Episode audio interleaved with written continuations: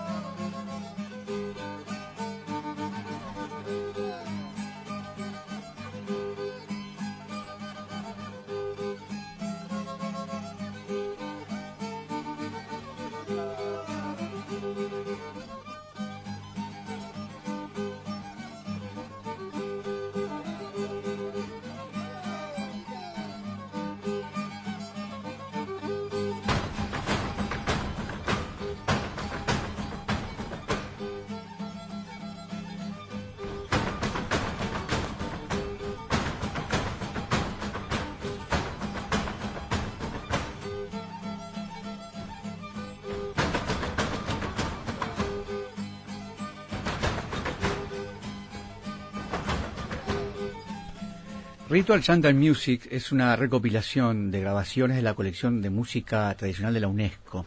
El álbum, que representa culturas de todo el mundo, incluye ritos funerarios, celebraciones de la cosecha y ceremonias religiosas.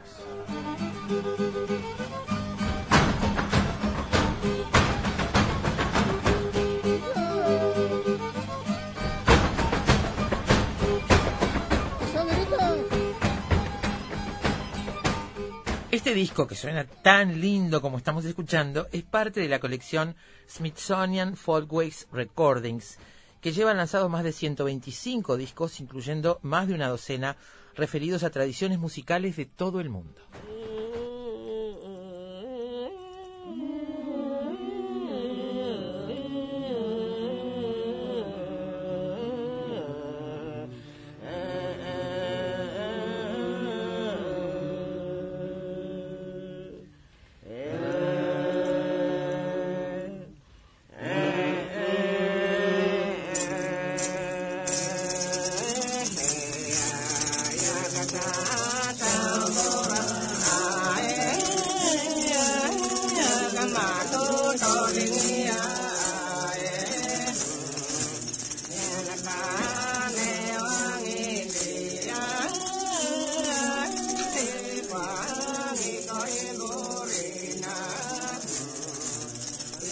Malaita es la más densa poblada de las Islas Solomón. Se encuentra a unas 1.200 millas de la costa noreste de Australia.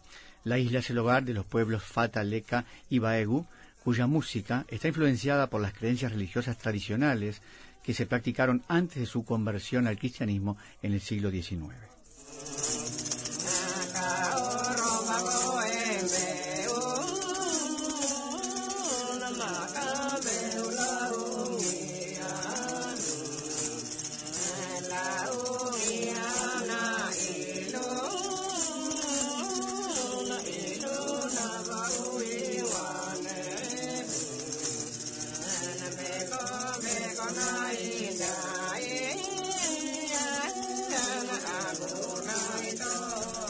Disco muestra los contextos variados en los que estos grupos utilizan la omnipresente pan pipe, que son varios tubos unidos de bambú, llamados suzuku. Las canciones de los mamoe, los rituales funerarios, tejen las flautas con un coro que canta con la boca cerrada en armonías polifónicas. En otras canciones ceremoniales, los bailarines se convierten en músicos con traqueteos de los tobillos, pisando fuerte el suelo para crear un ritmo sorprendente. Las mujeres juegan un papel prominente en el disco cantando y tocando un arco de bambú de dos cuerdas.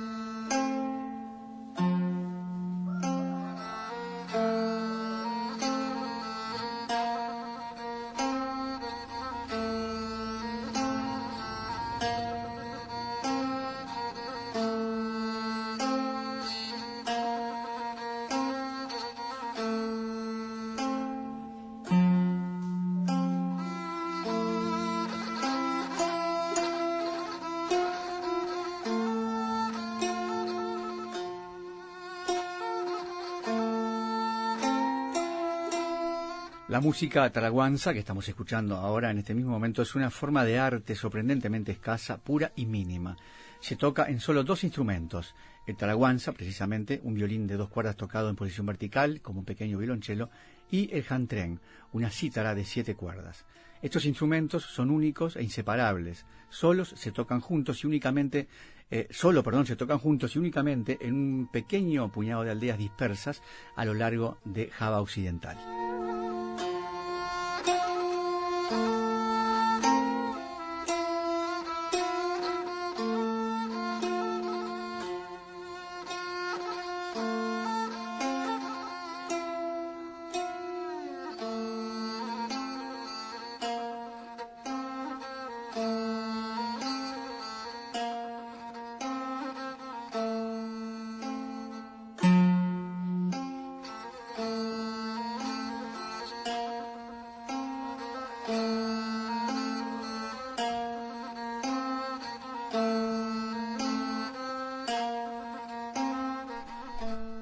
Tarawanxa se describe a menudo como música sacra y con razón. La música está envuelta de manera inseparable en rituales elaborados y casi siempre se combina con rituales antiguos relacionados con los espíritus, la fertilidad y la agricultura. Una parte integral de ese ritual es el baile en trance que acompaña la música tarawanza. Hombres y mujeres se turnan para ser arrastrados por la red de melodía y ritmo que los dos músicos tejen, meciéndose y balanceándose con largas bufandas coloridas en una hermosa danza de forma libre que a menudo resulta en que los bailarines sean poseídos.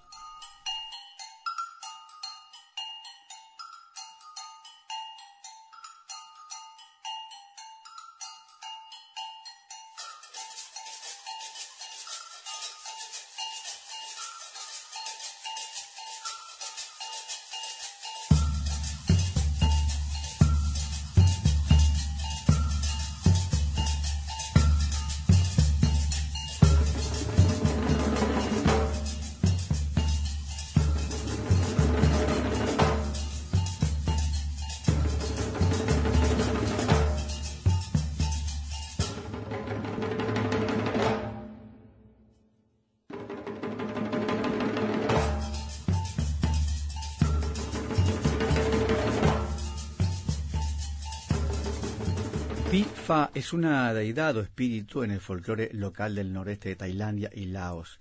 El ritual Pi Fa es una práctica que se celebra preferiblemente para una persona que se recupera después de una convalescencia de una enfermedad grave. El chamán es el medio que puede ponerse en contacto con Pifa e invitarla a participar en la ceremonia. El chamán selecciona la fecha y el lugar adecuados, instruye a los participantes durante la preparación del ritual, controla la correcta decoración del altar de sacrificio y dirige toda la ceremonia.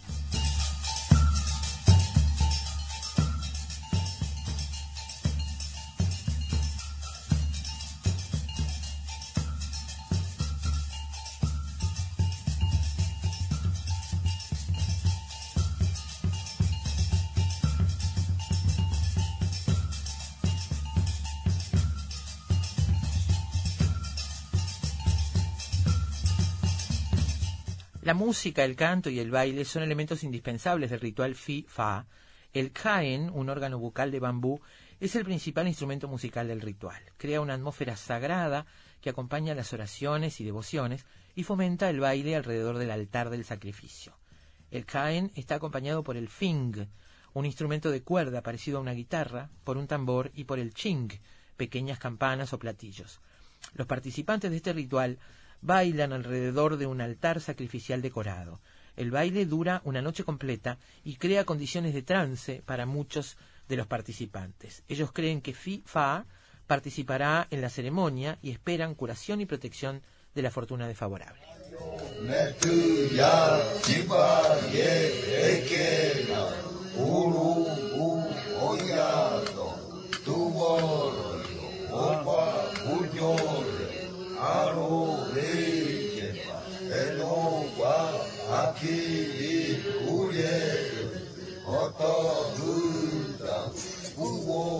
Los bororos, conocidos también como coroados o parrudos, son un pueblo indígena de la Amazonia brasileña del estado de Mato Grosso.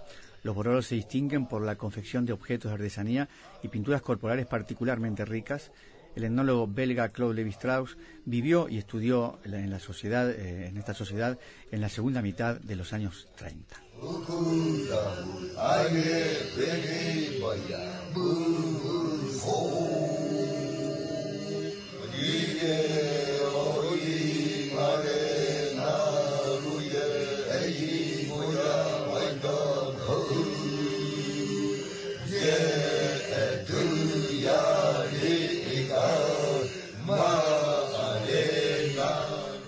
El término bororo significa en lengua nativa patio de aldea. En ese sentido, no es casual la tradicional disposición circular de las casas dispuestas hacia el centro de la aldea, que forma un patio y constituye el espacio ritual de ese pueblo, caracterizado por una compleja organización social y por la riqueza de su vida ceremonial. Los rituales son una constante en la vida de los bororo. Los ritos de pasaje principales, en los que las personas pasan de una categoría social a otra, son los de nominación, iniciación y funerarios. En el ritual de nominación, el niño es introducido formalmente en la sociedad, a través de el hermano de la madre y de las mujeres del clan de su padre, que lo ornamentan para ese ritual.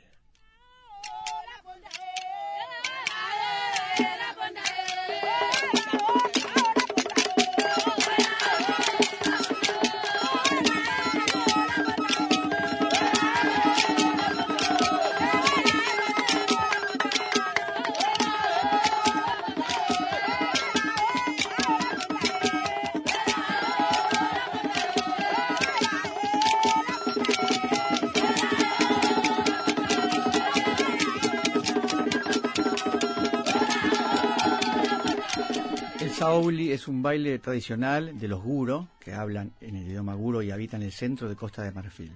El baile se basa en un movimiento muy rápido de piernas, mientras que la parte superior del cuerpo permanece inmóvil o se desplaza solo lentamente en horizontal, dando la impresión de que el danzante cuelga de su espalda y mueve los pies casi sin tocar el piso.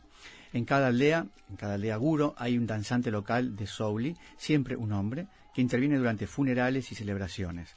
Tradicionalmente se ha creído que este baile da prosperidad a la aldea en la que se celebra y también es percibido un elemento de unidad entre los guros y en parte también por muchas personas de Costa de Marfil fuera de los guros.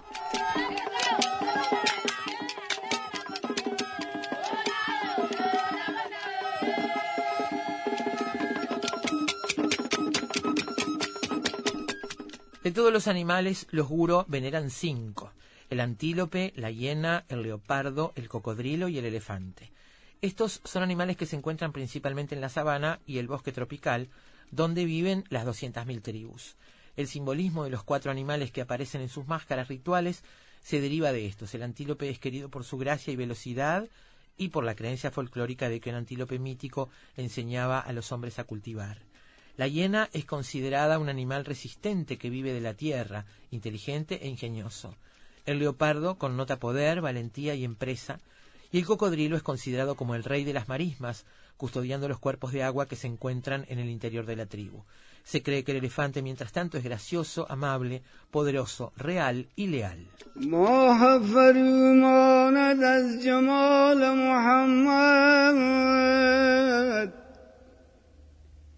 Ey servener yedbit محمد Muhammed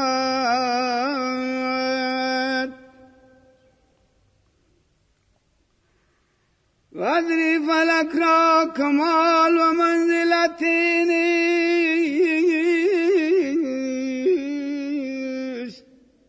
در نظری غادر با کمال محمد La música tradicional afgana es muy rica, pero desde la década de 1980 la región ha estado involucrada en una violencia casi constante. Como tal, la música ha sido suprimida y la grabación para extraños es mínima. Durante la década de 1990, el gobierno talibán prohibió la música instrumental. A pesar de los arrestos y la destrucción de instrumentos musicales, los músicos afganos han seguido ejerciendo su oficio. La recitación del Corán es un tipo importante de actuación religiosa que utiliza justamente canciones llamadas nat y los estilos de canto solistas y grupales.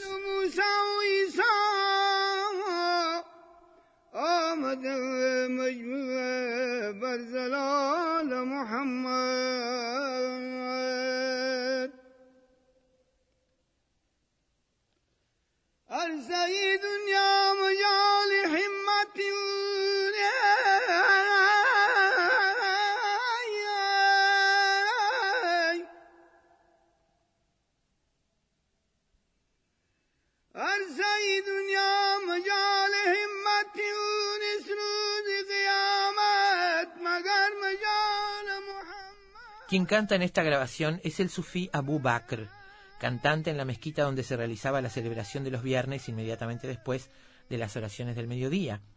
Este tipo de canto en ritmo libre también se llama canto sar emakim, que quiere decir en la parte superior.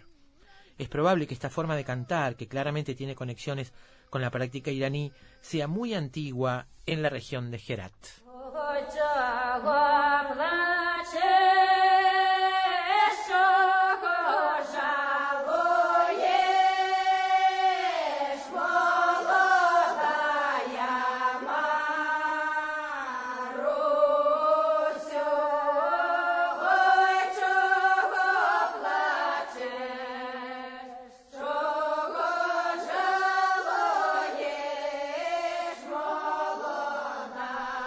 Qué lloras? ¿Por qué te lamentas? Canta el conjunto folclórico de la aldea ucraniana Alex. Esta canción, ritual, se cantaba durante la ceremonia en que se soltaba el cabello de la joven novia. En la vieja tradición Utsulshina, de la región de Ucrania justamente, tan pronto como la niña cumplía seis años, su cabello se trenzaba por primera vez. Todo el proceso de trenzado era acompañado por un recitado para el buen destino del amor, de modo que la niña se volvería adorable para cada hombre, de los cuales ella podía elegir a uno, que la seguiría como un pez sigue al agua.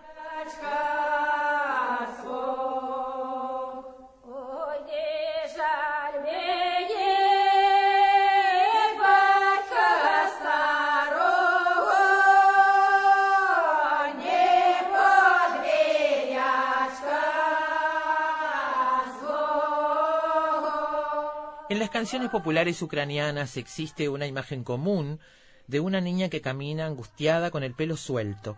Es el indicio de que ella perdió su virginidad y por esa razón nadie la tomará como esposa. Solo una joven virgen tenía derecho a usar una trenza que se cortaba durante la boda. Cortar la trenza antes de la boda significaba un rechazo de todos los caprichos que le permitieron cuando vivía en la casa de su padre y la completa conformidad con su marido. Hoy en día la novia lleva dos trenzas y una diadema de flores.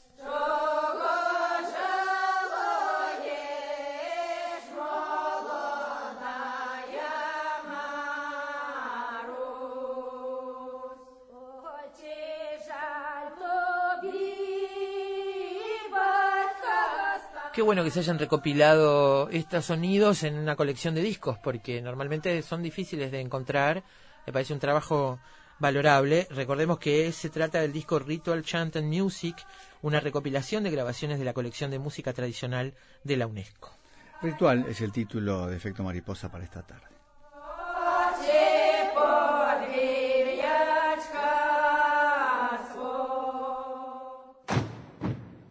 Investigadores, matemáticos, escritores, deportistas, historiadores, científicos, actores, artesanos, cantantes. Todos ellos, desde cualquier parte del mundo, se encuentran todas las tardes en Efecto Mariposa. Cine, libros, pintura, teatro, poesía, música y un sendero sutil que los une a todos. Efecto Mariposa. Efecto Mariposa.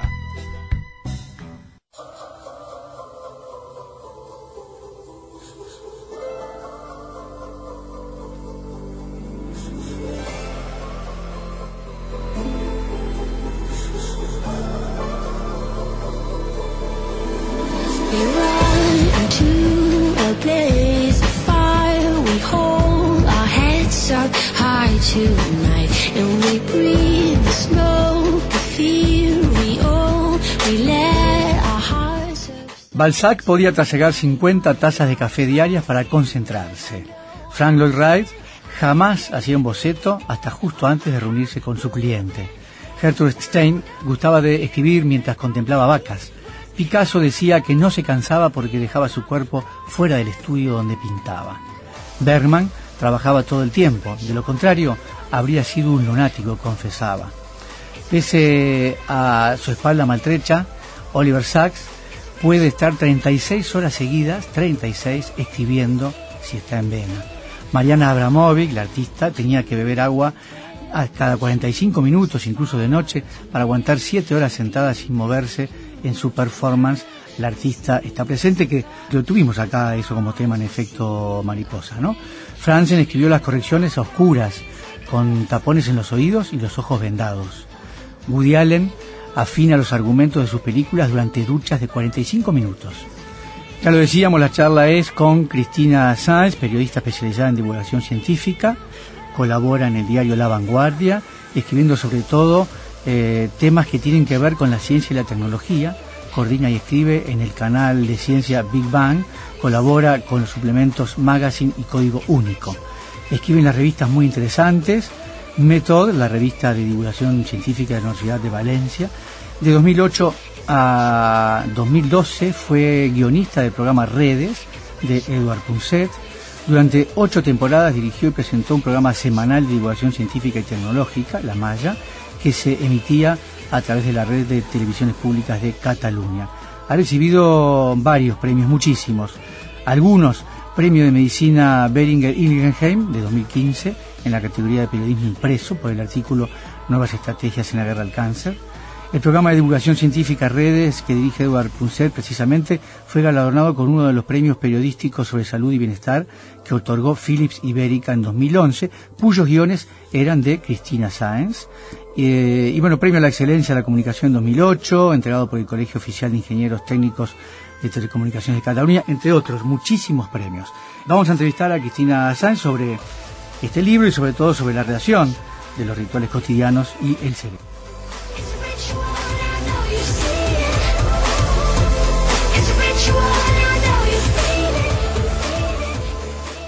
Cristina Sáenz, ¿cómo estás? Bienvenida a Efecto Mariposa esta tarde, ¿eh? Hola, buenas tardes. ¿Qué tal? Mm, Gracias por, bueno, gracias por acceder a conversar con nosotros sobre, sobre este libro del cual ya escribiste hace un tiempito, pero bueno, lo encontramos ahora. Eh, yo pensaba, mientras leía tu, tu nota y tu especialización, sobre todo en ciencias, ¿no? Tú Sí, sí, yo soy especialista en ciencia. eh, sobre todo te has dedicado a hacer periodismo científico. Sí, sobre todo en neurociencia, justamente. Claro. La ciencia que estudia un poco todo lo que pasa por nuestro cerebro. Eh, entonces imaginaba, no sé, imaginaba que te habrías puesto a escribir primero, a buscar eh, esos rituales cotidianos de los científicos, cómo trabajan los científicos. ¿O no fue así? Empezaste a trabajar por los artistas. Eh, la verdad es que primero me llegó a las manos el libro. ¿sí? eh, Rituales cotidianos, cómo trabajan los artistas, de Mason Carey. Y entonces me pareció fascinante, aparte de las anécdotas de, de esta gente, de, de estos artistas que, que retrata el libro, que ya de por sí son súper interesantes, me pareció interesante eh, por qué necesitábamos esos rituales cotidianos. Es decir, por qué el cerebro, para poder trabajar, para poder ser creativos, para poder cada día desempeñar nuestro trabajo, necesita que le demos como unas pautas las que agarrarse cada día para, bueno, pues para, para poderse dedicar 100% a, a su trabajo, ¿no? Entonces eso me gustó. Y entonces empecé a buscar información sobre si el cerebro necesitaba o no tener esta especie de rituales y que sí, y es lo que más me gustó. La verdad es que en ese trabajo no le pregunté mucho a los científicos, pero sé que por otras conversaciones informales sé que sí, que muchos de ellos son man- maniáticos, que les gusta mucho empezar los días de una determinada manera, que son un poco rígidos incluso a veces Sí. en, en las cosas, que les gusta mucho madrugar, que les gusta mucho hacer lo mismo cada día, o sea que en otro trabajo igual sí que los incluyo. El cerebro necesita organizarse para, para, para ganar tiempo, digamos, también, ¿no? Claro, porque imagínate que cada día tuvieras que decidir, yo qué sé, desde a qué hora te levantas, eh, a qué, eh, dónde vas a trabajar, dónde no, qué vas a hacer aquel día. O sea, al final perderías una cantidad de energía y de tiempo en decidir cosas que en el fondo no son importantes, que vamos, que sería como un gasto innecesario de energía. Entonces, el cerebro necesita eh, tener rutinas que lo hagan funcionar mejor.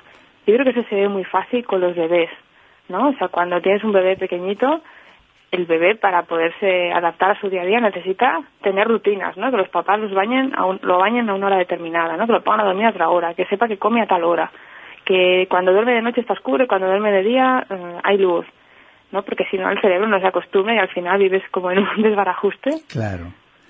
Pero en este caso, además, estamos hablando de intelectuales que trabajan con su propio cerebro, además. ¿No? Claro, Es decir, claro. Sí, sí. No, no trabajan con, eh, en trabajos donde de repente son más mecánicos, sino que trabajan con el cerebro. Claro, y además su trabajo un poco igual a a diferencia del nuestro, ¿no? Que a mí, por ejemplo, me piden un reportaje, un artículo para mañana, o sea, que sé que lo tengo que entregar, pero claro, ellos, imagínate, yo qué sé, pues desde Joan Miró a Bergman, ¿no? A, a Hemingway, ellos, claro, no tenían entregas, no tenían que cumplir con un momento determinado, o sea que o ellos se autoimponían estas rutinas y estas maneras de trabajar, o, o hubiera sido un poco caótico, ¿no? O sea, no hubieran acabado nunca, o con esa tendencia también que tiene el cerebro a postergar las cosas, ¿no? A procrastinar, como dicen los americanos. Y tú decís que no sé que no, no, no se diferencian demasiado de nosotros, que tenemos mucho en común con ellos.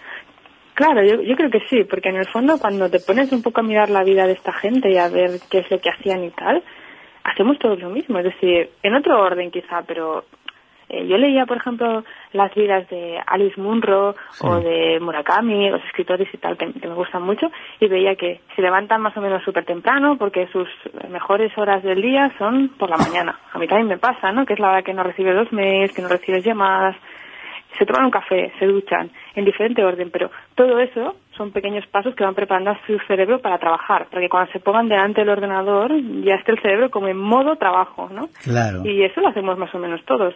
Claro. Tenemos nuestras pequeñas rutinas diarias, ¿no? Que hacen que cuando lleguemos a la oficina es como que ya no, no piensas, ¿voy a trabajar o no? Es como el cerebro ya sabe que se tiene que poner y tiene que sacar lo mejor de sí mismo. Ya que mencionaste a Murakami, tú le dedicas un capítulo allí al deporte. Sabemos que Murakami corre, no sé, creo que Sí, sigue corriendo 10 kilómetros por día, todos los días. Este, y, hay, y bueno, este libro da cuenta de muchos autores, artistas, científicos que, que se dedican a hacer deporte como base fundamental después de su creación, ¿no? Sí, sí, sí. Eh, de hecho, eh, Murakami tiene una historia muy divertida, que la estaba leyendo antes, cuando, eh, cuando me estaba leyendo el reportaje antes de que me llamaras, y es que eh, él se ve que además eh, trabajó durante muchos años en, en un club de jazz. Eh, tenía, un- bueno, regentaba un pequeño club de jazz, entonces tenía una vida un poco eh, no disciplinada, digamos. Fumaba muchísimo, eh, se tomaba hasta 60 cir- cigarrillos al día. Entonces, cuando empezó a escribir de manera más habitual, eh, dijo, vale, esto no puede ser. Entonces cambió de hábito, se fue a una zona rural, dejó de fumar, dejó de tomar alcohol, empezó una dieta estricta de verdura y pescado, empezó a correr cada día. Entonces, cada día, cada día hace lo mismo. Se levanta a las 4 de la mañana, trabaja entre 5 o 6 horas, luego tiene que correr o nadar, o las dos cosas eh, y cada día mantiene esa, esa rutina. Él dice en algunas entrevistas que estuve leyendo que los amigos no están muy contentos con eso, porque claro, apenas tiene tiempo para la vida social y tal. Pero él, me gustaba mucho una frase que me apunté, que decía él, que decía, mis lectores aceptarían cualquier estilo de vida que yo escogiese, siempre y cuando me ocupase de que cada nueva obra fuese mejor que la anterior. Ajá, qué, Entonces, interes- él se lo imponía como prioridad. qué interesante eso, ¿eh? Sí. Están, eh, están también después los autores, eh, a ver, más disciplinados, mucho más disciplinados, ¿no? Como tú mencionabas a Berman o, o Matisse, ¿no? Que tienen una rutina muy sólida, ¿no? Mencionabas a los excéntricos y bueno, uno puede pensar allí en Hemingway que escribía parado, leía que Jonathan Franzen escribió las correcciones a oscuras y con los ojos tapados. Hay, hay, hay mucha excentricidad también en estos creadores, ¿verdad? Yo creo que sí, yo creo que el estrés de estas mentes brillantes, ¿no? Por hacer cosas cada vez mejores, los lleva incluso a tener unas rutinas súper rígidas, eh, de las que a veces están como atrapados. De hecho, cuando preparaba este reportaje, entrevisté a una neurocientífica que me explicaba que si bien tener estos rituales e incluso tener un contexto, ¿no? Un lugar en el que eh, siempre escribamos de la determinada manera, que eso nos prepare cada día cuando llegamos a la oficina, por ejemplo, tener nuestro escritorio para trabajar, que eso cuando se llevaba a un extremo eh, justamente podía ser una trampa, podía ser una cárcel, ¿no? Porque o la persona tenía todos esos condicionantes o, o se veía incapaz de trabajar, ¿no? Y eso leyendo el libro se ve muy bien, ¿no? Porque había desde escritores que tenían que eh, escribir eh, no sin antes haberse tomado un cruzán de mantequilla de la pastelería de la esquina de su casa y si no era ese cruzán de mantequilla, ese bollo, eh, no podían escribir, ¿no? O Charles Dickens, Charles Dickens era un gran maniático. Él necesitaba silencio absoluto para escribir, se hizo poner una doble puerta en, en- en el despacho donde trabajaba y además era muy curioso en el libro porque escribía que tenía que tener una serie de objetos personales puestos en la esquina de la mesa de una determinada manera. Tenía un pisapapeles, una especie de pluma estilográfica o no sé qué. Y todo tenía que estar en una manera determinada. Si no era así, no, no podía trabajar. Pero bueno, yo creo que son casos ya un poco extremos, ¿no? De, como Están- tú comentabas, Alberto, de Sí. electricidad ya llevada a un nivel. Sí. Están también los consumidores de sustancias, empezando por el café. Eh, y ahí, Sí. ahí a la cabeza estaba el SAC, ¿no? Y tanto, bueno, Malsac, tenemos que decir que murió de un ataque al corazón. Igual algo tenía que ver que se tomaba hasta 50 tazas de, de café al día. Una barbaridad. Pero, pero sí, por ejemplo, la, la, mm, la escritora esta de novela policíaca, Patricia Highsmith, Sí. esta era una grandísima fumadora, se pasaba el día fumando sin parar. Tenía un el cenicero al lado y, y lo tenía siempre a tope. Eh, Truman Capote, ay, Tru- sí, Truman Capote, Marcel Proust, todos estos eran adictos a la cafeína. Eh, incluso estaba el filósofo este, eh, creo que era sueco, Soren Kierkegaard, que tenía la manía de tomar muchísimo café, pero más que café tomaba azúcar, porque se ponía tantísimo azúcar que parece que cuando removía quedaba como una especie de, de lodo de la cantidad de azúcar que tenían.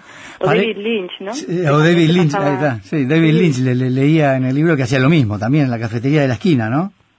Sí, sí, sí, que a él le encantaba eh, todo lo que era azúcar, ¿no? Él se consideraba un adicto al azúcar y tomaba desde chocolate, tazas de chocolate, batidos de chocolate, muchísimo café con un montón de azúcar.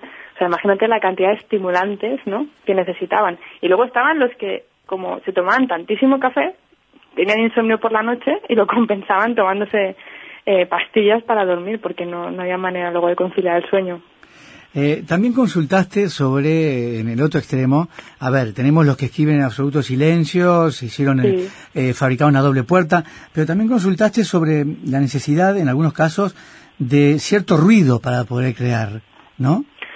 Sí, sí, sí. Hay algunos estudios científicos que han visto que eh, el silencio absoluto a la hora de, de, de crear y de ser productivos y creativos no es tan beneficioso como un poquito de ruido. Entonces, estos estudios, eh, bueno, de hecho, cuando a veces vas a una cafetería o, o sí, sobre todo las cafeterías, ¿no? A veces hay mucha gente con el ordenador trabajando allí, ¿no? Y es que se ha visto que un poco de ruido ambiente eh, beneficia la creatividad ayuda al cerebro, lo predispone a concentrarse. Eh, incluso había un estudio en la Universidad de British Columbia que habían medido que hasta 70 decibelios provocaba una especie como de pequeños despidos en el cerebro que favorecían que te concentraras. Y de hecho hay incluso webs en Internet que son fáciles de encontrar que lo que te proponen es eso, una especie de zumbido de cafetería. Un ruido ambiente que no destaca nada sobre otras cosas, pero que te sumergen en esa especie de, de banda sonora de cafetería y te permiten trabajar mejor. Lo cierto es que los rituales eh, al momento de quedar son absolutamente necesarios y allí hay un ejemplo muy triste de Silvia Plath que en su Sí. diario personal, desde que, que empezó a escribir desde los 11 años hasta que se suicidó a los 30, puede verse que, eh, lo cuenta ella, ¿no? Mantenía una lucha constante por justamente intentar establecer una rutina que no lograba, que no lograba Mm. establecer, ¿no? No, no, sí, ella no, ella le, le costaba mucho. También le pasó a otra mujer escritora, a Alice Munro, la canadiense que fue premio Nobel de Literatura. Sí. Eh, también, con los hijos pequeños, el trabajo del marido y tal, no encontraba eh, ese tiempo para dedicárselo a ella y tampoco un espacio. Hasta que al final eh, tuvo que, cuando los hijos fueron un poco más mayores, pudo permitirse alquilar un pequeño espacio en el que se aislaba y se dedicaba unas horas, ¿no? Mientras los hijos estaban en el colegio, ella se iba allí y escribía el tiempo que podía. Interesante, ¿eh? Eh, Realmente. Rituales cotidianos es el libro sobre el que escribiste, eh, esta nota tan interesante, lo desmenuzaste además y bueno, justamente poniendo como, como referencia al cerebro y la necesidad de establecer ciertas rutinas para, no solamente para poder escribir o crear, sino en realidad como todos nosotros neces- necesitamos ciertas rutinas, ¿no? Para poder vivir. Sí, es fácil, ¿no? Cuando estás de vacaciones, que tienes como esa especie de anarquía en el tiempo, ¿no? O estás viajando, que igual cada día te despiertas en un sitio, una hora, que no tienes, que, que, que todos los días son diferentes. Nos pasa, ¿no? Que nos despistamos, no sabemos dónde estamos ni qué hora es, ¿no? Y es esa sensación un poco maravillosa también, ¿eh? Sí. De decir, ostras, parece que hace mucho que he llegado, ¿no? Y llega hasta ayer. ¿No? Y es porque el cerebro se vuelve ahí loco, ¿no? De- No sabe a dónde agarrarse, ¿no? No tiene referencias. Sí, también Eso después... que cuando viajas está muy bien, cuando trabajas no está tan bien. Claro, también después de esas vacaciones nos es muy difícil eh, reengancharnos a la rutina, ¿no? Sí, es durísimo, ¿no? Cristina, Cristi-. Cristina Sáenz, muchísimas gracias por estar en Efecto Mariposa esta tarde. Te mandamos un abrazo enorme desde Montevideo. ¿Dónde estás ahora? Yo estoy en Barcelona. Bueno, abrazo enorme. ¿Cómo está el tiempo allí? Bueno, No, hoy hace un poco de frío, pero bien. Está bien. un saludo grande desde Montevideo. Muchas gracias a vosotros. Y gracias por estar aquí. ¿eh? Chau, chau, gracias. Un saludo. Chao. Siempre sabremos cómo empieza, pero nunca cómo termina. Lo único seguro es que el sol sale por la mañana y se oculta en la noche. Lo que sucede en el medio es culpa de efecto mariposa.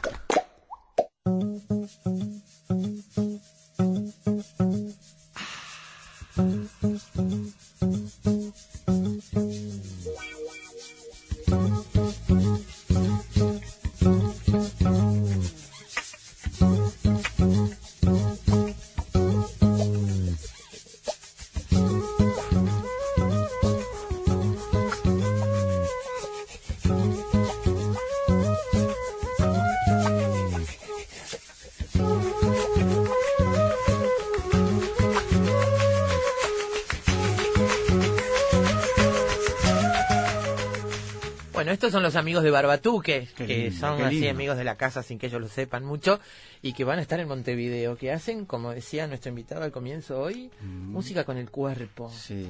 Bueno, ahora 17, este viernes, sábado y domingo, 17, 18 y 19 de mayo, eh, viene el segundo encuentro de música corporal aquí en Uruguay. Va, valdrá la pena ver esto. ¿eh? Porque Seguramente. aparte es un espectáculo que es muy lindo no solamente escucharlo, es muy lindo verlos, en qué partes del cuerpo, dónde toca, se tocan en la cara, se pegan en la cara, Sí. se- es impresionante. Vamos a escuchar un poquito más de Barbatuques y después les damos todos los datos de este encuentro. Qué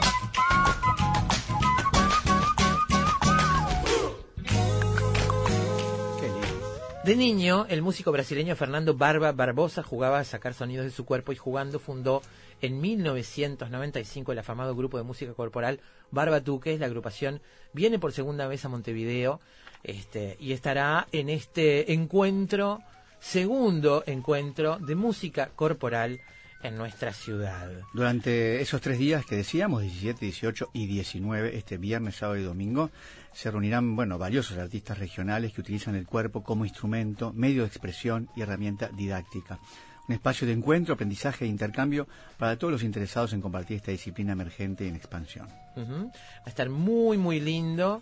Bueno, hay chasquidos, música corporal en la gestualidad de las danzas brasileñas, una conferencia, juegos de improvisación con Barbatuque en Palma, eh, el sábado 18 de mayo de 9 a 12. Este, después de 14 a 17, los pies en juego, el tap como recurso corporal para la creación musical por el grupo de Las Chapas. Estuvo acá con nosotros en, eh, en, Efecto Mariposa también. Eh, liderazgos alternativos y Circle Songs, una charla de Federico Trindade de Uruguay y Brasil de 9 a 12, el domingo 19 de mayo. Bueno, les estoy diciendo nada más que algunas de las instancias. Va a haber talleres, dos- el taller Barbatuques, eh, eh, va a haber juegos de improvisación también con Barbatuques. ¿Qué otra cosa? Música corporal en la gestualidad de las danzas brasileñas. De- creo que quedó el viernes eh, concierto personante Sí. de Bande, que también estuvieron acá, Bande Cuerpo estuvieron aquí, Sí. eh, música corporal. El, es el viernes 21 horas es el concierto. Bande festeja sus 10 años y vuelve a presentar su última obra personante en la Zabala Muniz del Teatro Solís, este viernes. Sí, señor. Bueno, eso es varias de las cosas. Este, a las 6 de la tarde del viernes es la charla de inauguración del encuentro, cierre Circle Song, una improvisación colectiva guiada por Federico Trindade en la sala del Mira Agustín y del Solís. Entrada libre, previa reserva con cupos limitados, por favor, ¿eh? Este, no, no se dejen estar si quieren participar. Después Sí. sábado y domingo Mm. hay a toda hora talleres y toques y Sí, clases. y lugares, o sea que busquen, porque ahí está, decíamos, el Teatro Solís, está la Sala Citarrosa, está la Casa Félix en Ciudadela 1402. Hay varios sitios, o sea que... Está el ICEF, allí. el Sí, Instituto también. Superior de Educación Física. Claro. Mm. Este, hay varios lugares, así que busquen toda la, la programación para poder este, asistir a algunos de los lugares, que algunos de las charlas o conciertos que les interesen. Valdrá la pena, ¿eh? Segundo encuentro de música corporal de Uruguay, 17, 18 y 19 de mayo. Sí, Gente querida, se nos terminó el programa por hoy. Muchas gracias por estar allí. Seguimos mañana miércoles. Un abrazo gigante. ¿eh? Chau, chau. Chau.